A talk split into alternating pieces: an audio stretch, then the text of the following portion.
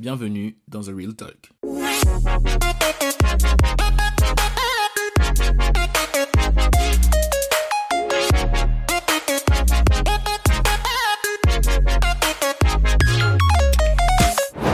Les gars, nous sommes de retour pour un nouvel épisode de The Real Talk. Alors comme vous avez pu le voir sur mes réseaux sociaux, je vous ai expliqué que le planning euh, des épisodes allait changer. Tout simplement parce que un épisode par semaine, euh, je me suis, je me suis rendu compte que c'était beaucoup trop en termes d'organisation, en termes de production, en termes de qualité, en termes de même d'invités. C'est trop short pour que je puisse vous produire des épisodes banger, des épisodes de qualité. Donc du coup, je me suis dit que j'allais être euh, brutalement honnête avec vous et vous dire que euh, du coup, j'allais changer le planning et j'allais pas vous mentir que c'est parce que si ça ça, non, je, préférais être honnête avec vous et vous dire que tout simplement c'est parce que euh, j'avais pas assez le temps de faire des épisodes corrects, de bien les monter, de de faire des épisodes avec des invités en une semaine. Et du coup, aujourd'hui, je voulais vous parler un peu euh, des backstage de créateurs de contenu. C'est-à-dire, je vous ai expliqué dans l'épisode numéro 1, et si tu l'as pas écouté, que tu écoutes l'épisode numéro 4, franchement, sache-le que je suis déçu. Donc, euh, tu vas mettre pause, tu vas écouter l'épisode numéro 1, et ensuite, tu écoutes le 2, ensuite le 3, et ensuite tu reviens au 4. Et si tu écouté l'épisode numéro 1, je t'aime trop. Donc, du coup, épisode numéro 1, j'expliquais comment est-ce que j'ai rejoint un peu les réseaux? Comment ça m'est tombé sur la tête? Mais là, je voulais rentrer un peu plus en détail parce que euh, bah avant, euh, moi vraiment, j'imaginais pas du tout de, devenir créateur de contenu. Et surtout, je pense que je portais aussi un petit, peu un jugement aux, créateurs de contenu en disant oui, oh, ils abusent et tout. Mais je vous jure, les gars, que c'est vraiment pas un truc qui est hyper facile. Et je vais en profiter aussi pour parler de des gens qui sont qui sont créatifs, parler de l'organisation, euh, parler aussi des opportunités quand tu es créateur de contenu, tout ça. Euh, voilà, je vais vous emmener un peu dans dans mon quotidien quoi. Mets tes écouteurs, tu peux être en train de faire la vaisselle, en train de courir, en train de laver tes vêtements, en train de faire à manger.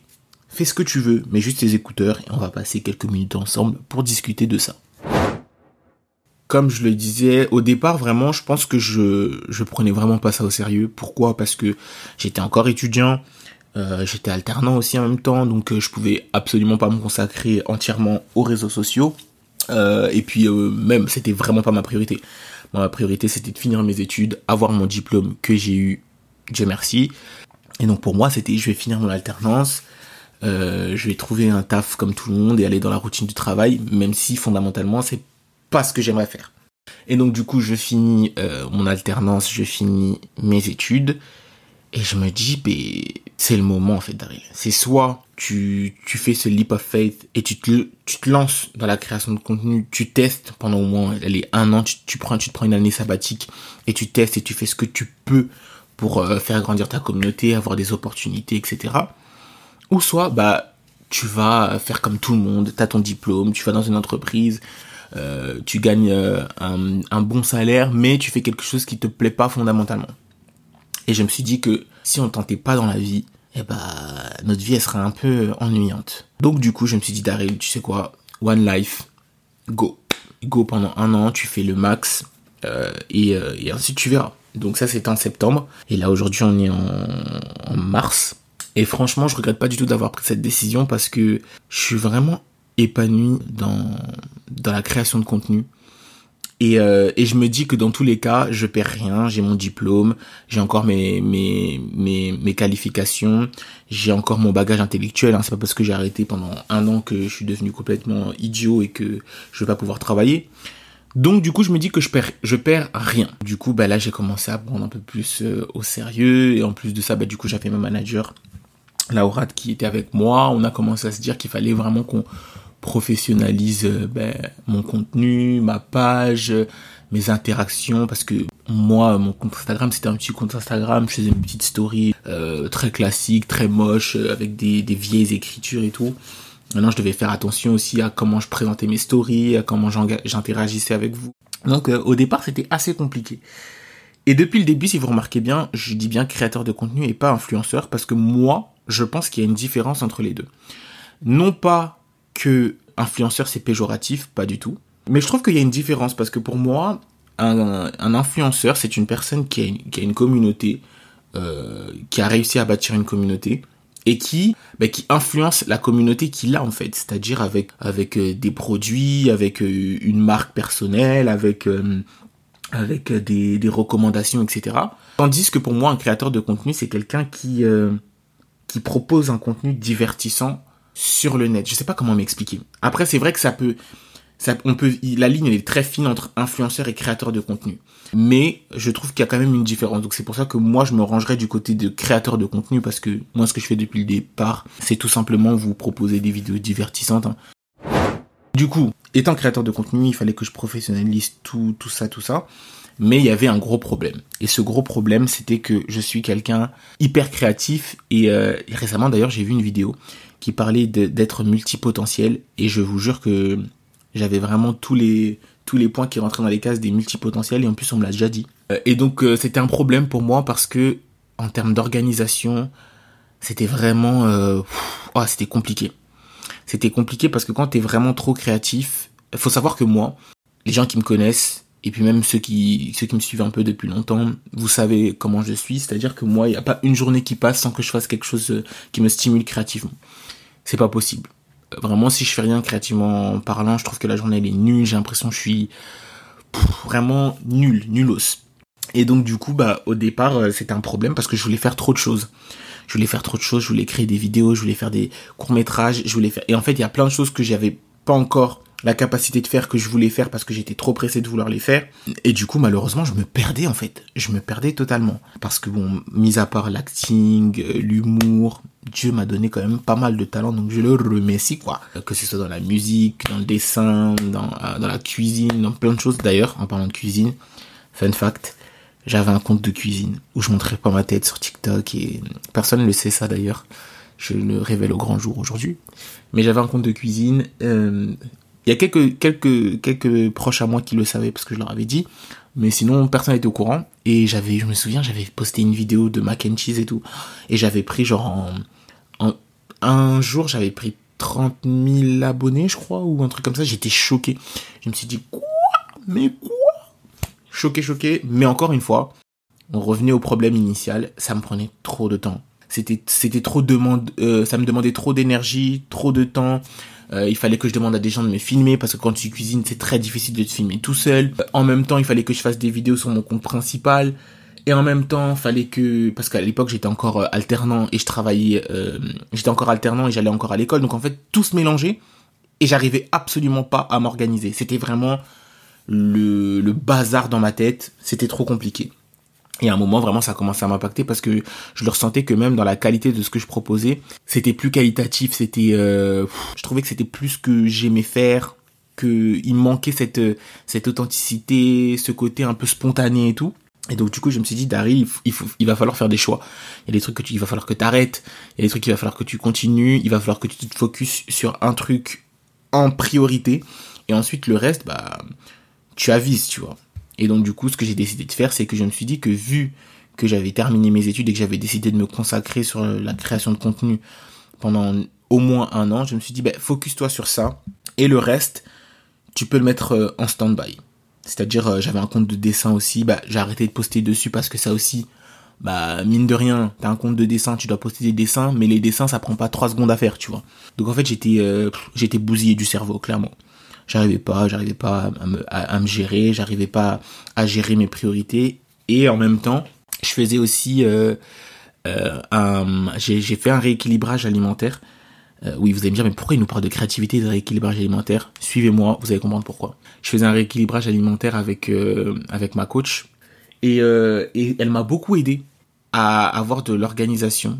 Parce qu'en fait, elle m'a expliqué que en fait le plus important c'était d'optimiser son temps plus que de s'organiser. Parce que tu peux t'organiser, mais si même en t'organisant, tu sais pas optimiser ton temps, eh ben tu vas toujours, ça va toujours être un peu le fouillis euh, dans, dans ta tête, euh, dans ton organisation. Donc du coup, ben, j'ai commencé à m'intéresser aussi à l'optimisation du temps. Et en fait, quand on dit optimiser son temps, c'est-à-dire que tu peux t'organiser, mais il faut que tu te donnes en fait pas euh, un temps limite en mode chronométré de midi à mais il faut que tu te donnes des tranches, tu vois. Tu te dis, je vais me lever à telle heure, de telle heure à telle heure, je vais faire ci, je vais faire ça. Et en fait, il faut, euh, il faut plus gérer le temps, tu vois. Ah, je vais donner plus de temps aujourd'hui à la création de vidéos, un peu moins de temps au dessin. Demain, je donnerai un peu plus de temps au dessin. Et en fait, quand j'ai commencé à faire ça, Et ben là, j'ai commencé à être un, peu plus organisé. Et même créativement, ça a commencé à me stimuler un peu plus. J'arrivais un peu plus à gérer mes idées. J'arrivais parce que je savais qu'en fait, ce créneau-là, il était réservé à quelque chose. Et ça, du coup, ça m'a beaucoup aidé. Et en même temps, bah, vu que je faisais un peu de sport, rééquilibrage alimentaire, bah, j'arrivais à dormir un peu plus tôt, me réveiller plus tôt, parce que le sommeil aussi, faut pas négliger ça, les gars, c'est hyper important.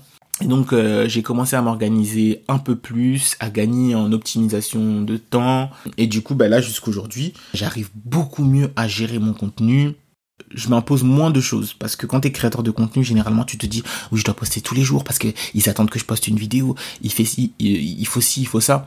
Donc il faut aussi réfléchir quand on est créateur de contenu à avoir du temps pour nous. Parce que ça aussi avoir du temps pour nous c'est important. Parce que ça ça reflète aussi sur ce qu'on vous propose.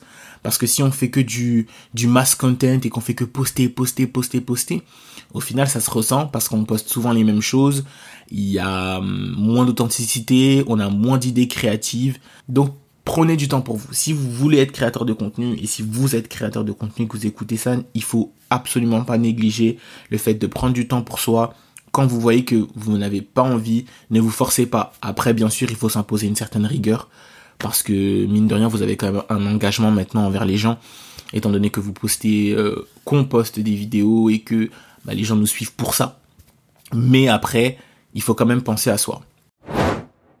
Euh, maintenant, quand on voit mon feed maintenant et qu'on voit mon feed à l'ancienne, euh, c'est pas du tout la même chose. Et même au niveau des stories au niveau des posts euh, tout ça bah on a fait un travail euh, on a fait un travail tous les deux dessus et, je suis vraiment content du, résultat. C'est pas encore parfait et on a encore du travail à faire.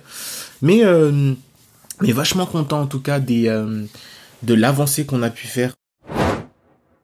Et je voulais revenir aussi sur un point, c'est que je pense que pour être créateur de contenu, il faut être quand même mentalement préparé. Parce que c'est vrai que quand tu passes du jour au lendemain à quelqu'un de complètement euh, lambda, à quelqu'un maintenant qu'on connaît, euh, c'est compliqué. Déjà parce que euh, tu vas être amené maintenant à être reconnu. Moi, je vous jure, la première fois que ça m'est arrivé, je savais pas où me mettre. Quand on m'a reconnu, j'étais en mode quoi? Moi, le petit noix là? Non, je rigole. Mais je me suis dit, waouh, c'est chaud, tu vois, ça fait, ça fait vraiment bizarre parce que tu te dis, en fait, toi, t'as l'impression que tu fais ton truc chez toi, tout seul, tu te filmes, tu postes. Ah, t'as l'impression que c'est un truc virtuel, mais non. En fait, les gens te reconnaissent, les gens te, te voient. Et dites-vous que on me reconnaissait même quand j'avais mon masque. J'étais en mode...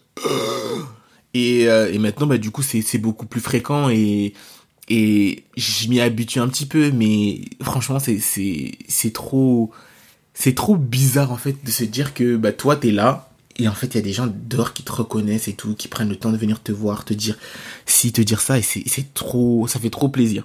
Au début, je vous avoue que je réagissais un peu. Euh, en fait, moi, faut savoir que quand je suis gêné, je suis, en mode, je suis crispé, genre en mode ah merci, vite que le moment finisse, je suis euh, gêné là. Mais après, moi, je le fais toujours, euh, je suis toujours gentil aussi avec les gens qui viennent me voir parce que déjà, je, je me dis, mais Daryl, attends, il y a des gens déjà qui viennent te voir tu enfin même si ça te gêne euh, tu tu restes là tu souris tu tu engages tu vois. Et donc au début c'était en mode ah oui ah je te reconnais et tout. Même quand j'étais au travail avec mes collègues on allait manger ça on me reconnaissait dans la rue. Un jour je prenais le métro et j'ai rencontré une, une dame et elle m'a dit oui euh, vous faites des vidéos sur internet et tout. Elle m'a dit franchement je voulais vous remercier parce que euh, bah, vous nous aidez vachement dans les moments très compliqués et tout. Regardez vos vidéos vraiment ça redonne le sourire. Je vous jure j'ai cru j'avais pleurer dans le métro. Elle était tellement touchante, la dame. Et si, en fait, son message était si gentiment délivré et tu voyais que c'était sincère ce qu'elle pensait, tu vois. Et parfois, t'es aussi pas apprêté, tu rencontres des gens. Genre, j'étais, je partais, euh, je partais chez, chez Bouygues Télécom pour récupérer mon téléphone. Ah, ben, j'ai vu des gens, ils m'ont demandé une photo. Non, j'étais comme un clochard, mais j'ai dit oui, bah oui, y a pas de souci. Mais en mode clochard, quoi.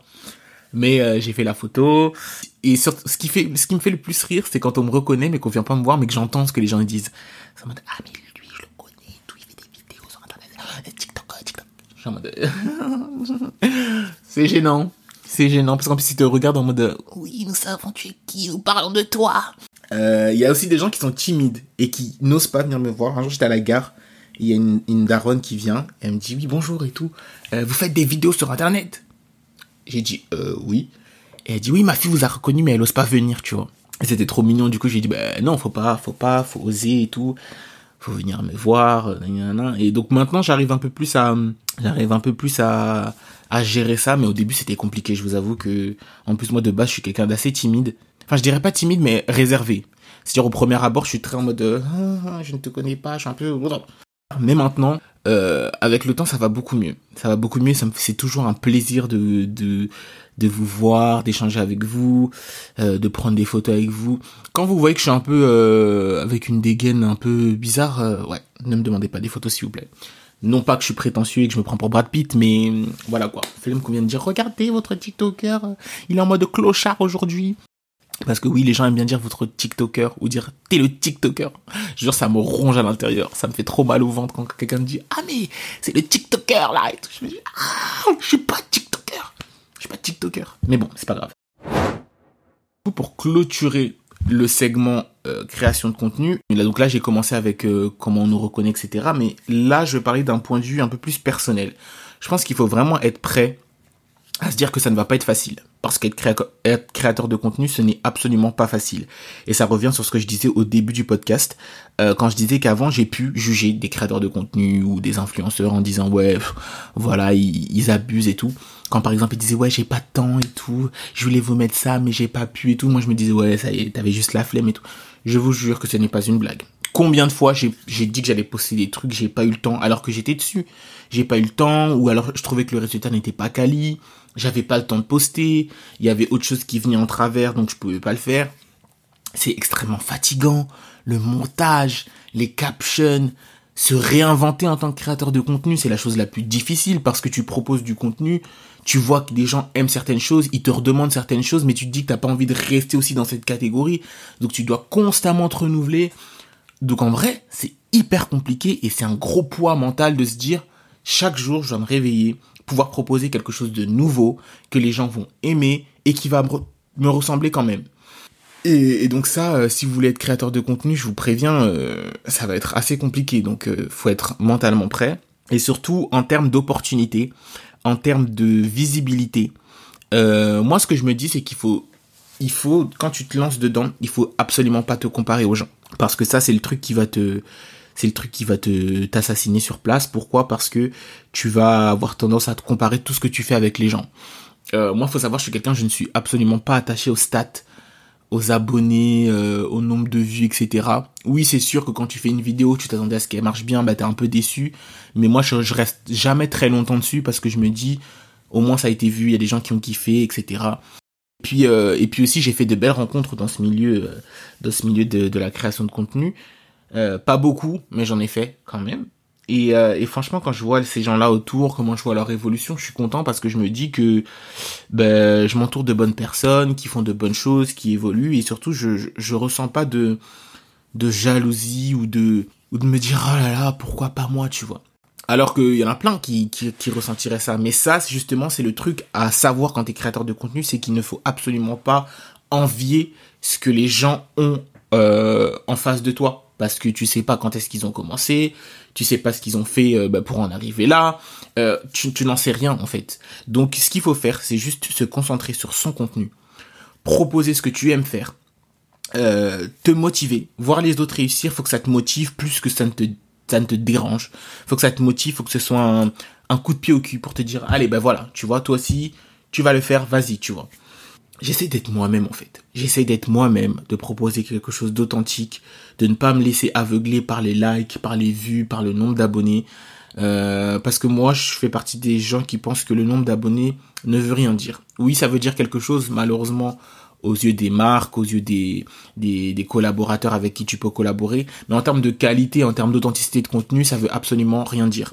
Euh, moi, y a des, je suis des gens qui n'ont pas beaucoup d'abonnés, je les trouve juste hilarants, hyper talentueux et ça n'enlève pas leur talent ou leur crédibilité. Euh, c'est juste que maintenant, bah, malheureusement, on fonctionne dans un monde où sur les réseaux, bah, il faut qu'il y ait euh, un gros nombre d'abonnés pour que ça commence à se lancer, que tu commences à avoir des opportunités. Donc voilà. Mais moi, je, je sais en tout cas que ça va arriver. Je connais euh, la valeur de mon potentiel. je connais aussi la qualité de mon contenu. la qualité aussi des gens qui me suivent de ma communauté parce que je suis hyper content des gens qui me suivent. C'est des gens où, enfin, c'est des gens qui me ressemblent, je trouve. Des gens bienveillants, euh, qui ne renvoient pas de négativité, qui sont pas, Vraiment, ça aussi, c'est un truc dont je suis hyper content depuis que j'ai commencé les réseaux, c'est que j'ai réussi à assembler des gens qui sont hyper sympas, hyper bienveillants. Et pas qu'envers moi, hein. même dans les commentaires, je vois les interactions entre les gens qui commentent et tout. C'est toujours dans euh, dans la bienveillance, dans le respect. Et franchement, c'est trop cool. Et voilà, c'est juste que mentalement, faut être prêt quand on veut être créateur de contenu, parce que ça va pas être tout beau, tout rose tous les jours, que ce soit personnellement ou même avec euh, des gens qui vont venir commenter vos vidéos, qui vont pas être très sympas, qui vont dire des choses, euh, des choses qui peuvent vous blesser. Euh, je pense qu'il faut, il faut être prêt à ça. Après moi, c'est un travail aussi que j'ai fait depuis des années sur le regard des gens et et voilà parce qu'en vrai, si je calculais le regard des gens, j'aurais absolument pas fait du tout ce que je suis en train de faire. Euh, j'aurais été beaucoup trop timide, je me serais dit ah mais on va se dire ci, on va se dire ça, mais je m'en fous. Vraiment clairement, le regard des gens c'est un truc qui m'importe très peu.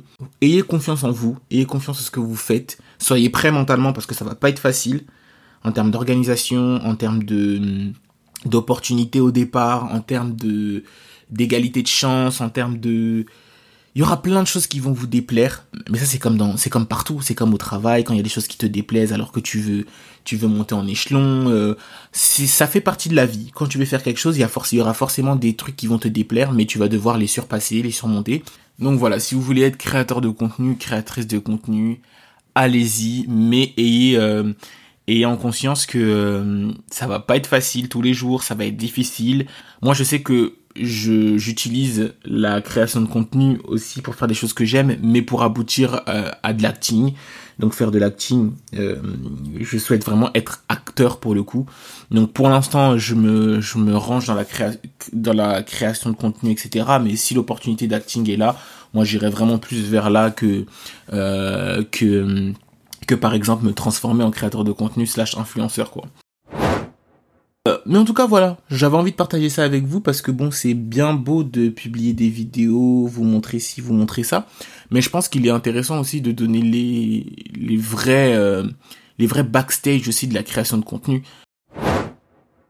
Euh, en tout cas, ça m'a fait plaisir de pouvoir me livrer aussi sur ça, vous vous donner le, mon point de vue sur ça.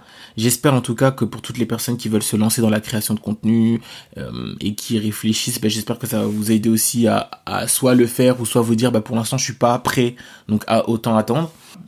Du coup on va se retrouver pour l'épisode numéro 5. Déjà l'épisode numéro 5. Je, je reviens toujours pas que j'ai un podcast. Mais on va se retrouver pour l'épisode numéro 5. En attendant, comme d'habitude, buvez de l'eau, mangez 5 fruits et légumes, souriez, soyez heureux, la vie est belle, profitez, faites des choses, c'est important, c'est important vraiment. Tu es triste? Arrête. Oh là là, c'était gênant. Euh, bref, sur ce, je vais clôturer cet épisode. Je vous fais de gros bisous et on se retrouve dans deux semaines du coup pour l'épisode numéro 5. Et il y aura sûrement un invité. Allez, bisous.